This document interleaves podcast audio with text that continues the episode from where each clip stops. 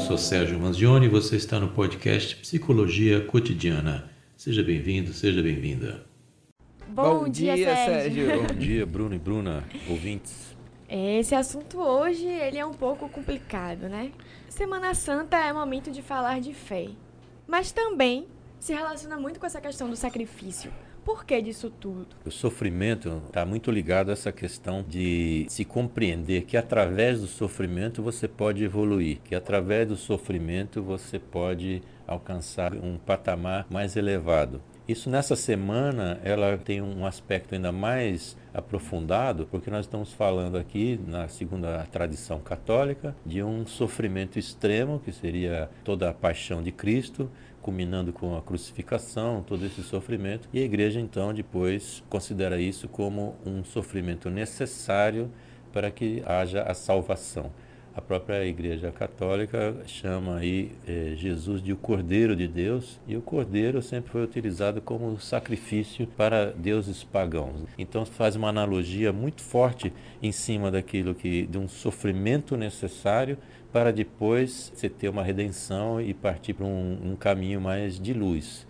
É interessante porque nesse mesmo período você tem a Sexta-feira Santa, onde você vai colocar a crucificação de Jesus como um ponto alto, mas nem sempre é dada a mesma conotação positiva, por exemplo, para domingo, que seria a ressurreição, esse tempo em que as coisas se renovam. Se você pegar um templo mais antigo da Igreja Católica, por exemplo, no fundo da igreja você sempre vai encontrar uma cruz, um Jesus crucificado, que é um tratamento em cima do sofrimento. Raramente você vai encontrar uma imagem de Jesus ressuscitado passando a luz, passando a renovação, passando as coisas boas.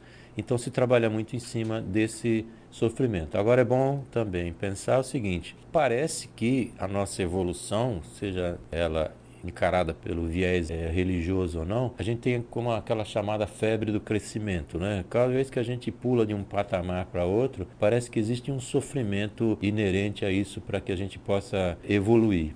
Uma coisa é você evoluir e ter um sofrimento ligado a isso no próprio processo evolutivo psicológico. Outra coisa é você procurar o sofrimento como forma de evolução. Aí já é um processo que desaconselhável porque inútil.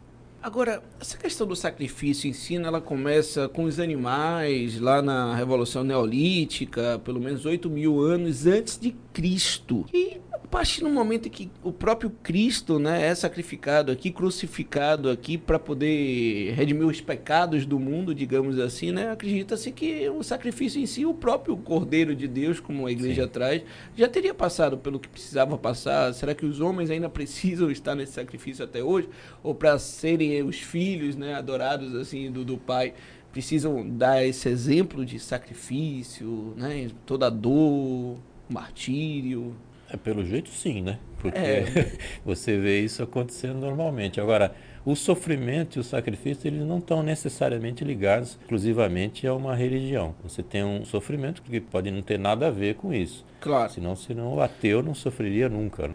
Então você tem um sofrimento que pode ir para outras áreas. Tem um sofrimento físico, você tem um sofrimento psíquico, um sofrimento em que você pode ter outras áreas de atuação. O sacrifício em si que já vem aí dessa, dessa, tradição antiga em que você faz uma barganha com essa divindade. Você oferece algo em troca do normalmente você oferecia alguma coisa para evitar que ela destruísse alguma coisa sua. Oferecia um animal, um sacrifício para que a divindade não destruísse sua plantação, sempre colocando a divindade como um comerciante, para assim, uma barganha, né? Eu lhe dou alguma coisa e você evita outra. Esse sentimento de poder também muito utilizado aí pelas religiões mais antigas, num contexto próprio, que se você não colocasse uma ameaça que fosse maior do que a própria sociedade, você talvez não conseguisse manter essa sociedade coesa. Aí aparecem, claro, aqueles que se comunicam com Deus, aqueles que são os portadores da mensagem, aqueles que vão dizer: olha, tem um recado para dar que Deus fez tal coisa, fora as ameaças. Ameaça em cima do inexplicável. Né? Você imagina aí, oito mil anos atrás, quando caía um raio em cima de uma plantação, destruía uma árvore, como é que você vai explicar aquilo lá? Se, se não for a fúria, a ira de a Deus. A fúria, a ira. E se, como eu sou um portador, sou alguém que tem diálogo direto com Deus, eu digo, ó, se você não me obedecer, eu faço cair um raio aí em cima da sua plantação. Aí você vai tendo esse tipo de domínio e sacrifício. Agora, o sacrifício vem aí do sacro ofício, ele é algo que é considerado como uma necessidade das pessoas, algo do tipo eu me esforço muito pelo esforço do meu trabalho, pelo esforço de todo o meu sofrimento e depois então eu consigo chegar ao reino dos céus ou então não precisa nem ser dos céus, né, mas chegar aqui a ter tranquilidade em nossa vida cotidiana, né?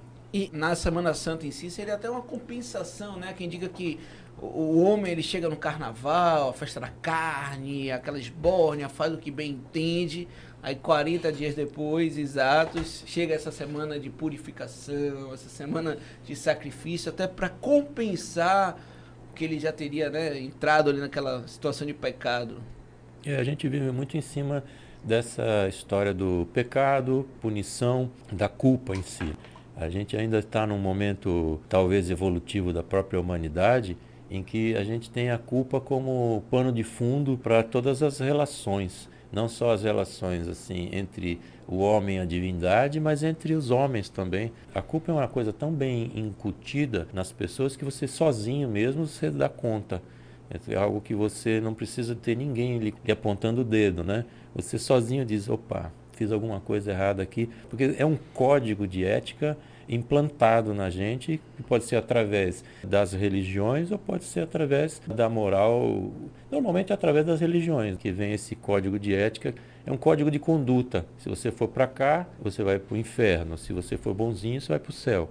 É algo que tem uma, uma função até um certo momento de equilíbrio, de relação de forças, do tipo, vamos manter a sociedade um pouco mais equilibrada, senão a sua punição é terrível. Mas também é um Deus construído à imagem do homem. Não é o homem construído à imagem de Deus, mas um Deus construído à imagem do homem, que é um Deus punitivo, é um Deus que rancoroso, vingativo, é humano, é um Deus bem humano que se contrapõe muito ao que se é colocado como um Deus de amor, Deus da toda a justiça. Por isso que tem muitas contradições que são colocadas e as contradições aí vão gerar esse sofrimento. E essa relação entre fé e culpa, isso tem contribuído para esse processo de falta de autoestima e até de depressão que a sociedade vem passando, porque a religião, ela aparece diversas vezes, a fé, independente de religião, aparece diversas vezes como um instrumento de escape, né, de uma situação difícil, de um momento complicado. E se até aquele Deus ou a divindade que você acredita aponta um dedo para você, quem te acolhe? Isso pode contribuir nesse processo de autodestruição mesmo. A fé não vai passar desapercebida diante do sofrimento.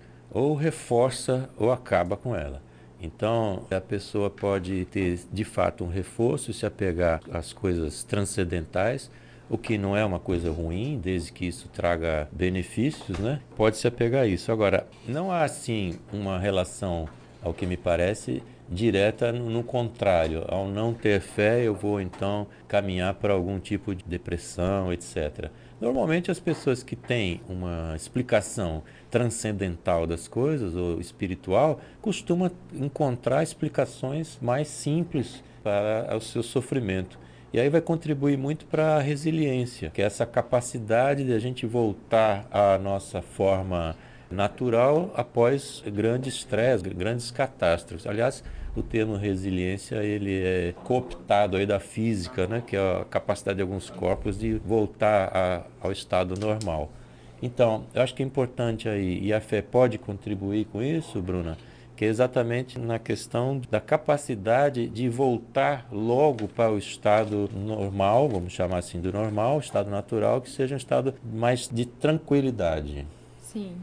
Agora, ainda em relação a essa questão de culpa, de sacrifício, né? É, é, eu mesmo já, já estive em determinadas igrejas, né? A convite até de parentes, de amigos. E em muitos momentos eu saí mais pesado, digamos assim, do que leve.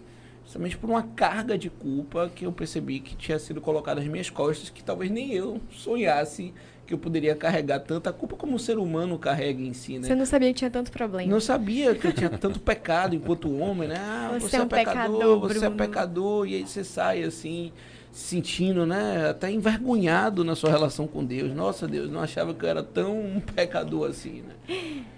O que me parece é que você vai ter em qualquer segmento aí, inclusive no religioso, aqueles que têm a boa intenção, a boa fé, no caso de conduzir o seu rebanho, e aqueles que nem sempre estão com essa boa fé.